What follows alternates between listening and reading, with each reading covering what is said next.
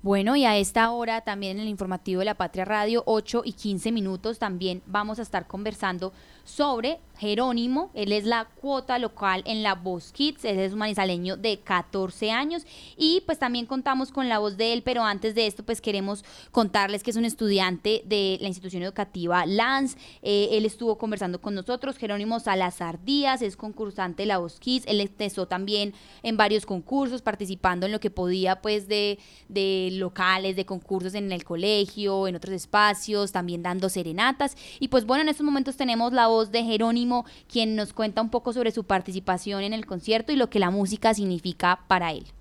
Mis inicios de la música fueron desde los ocho años. A mí siempre me ha gustado la música, desde pequeño, porque siempre tenido como en mi sangre la, la, música, pero pues yo no lo veía como una profesión.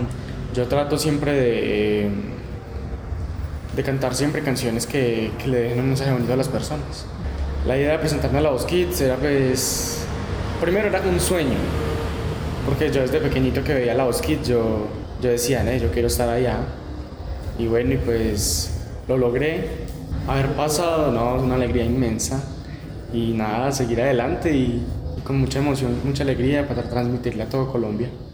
Para mí la música es, es el camino que, que, voy a seguir en mi vida, es para lo que tengo talento y para mí la música es arte y es, es un arte en que, que uno puede enamorar, en que puede demostrar a las, a las personas el, el arte de verdad.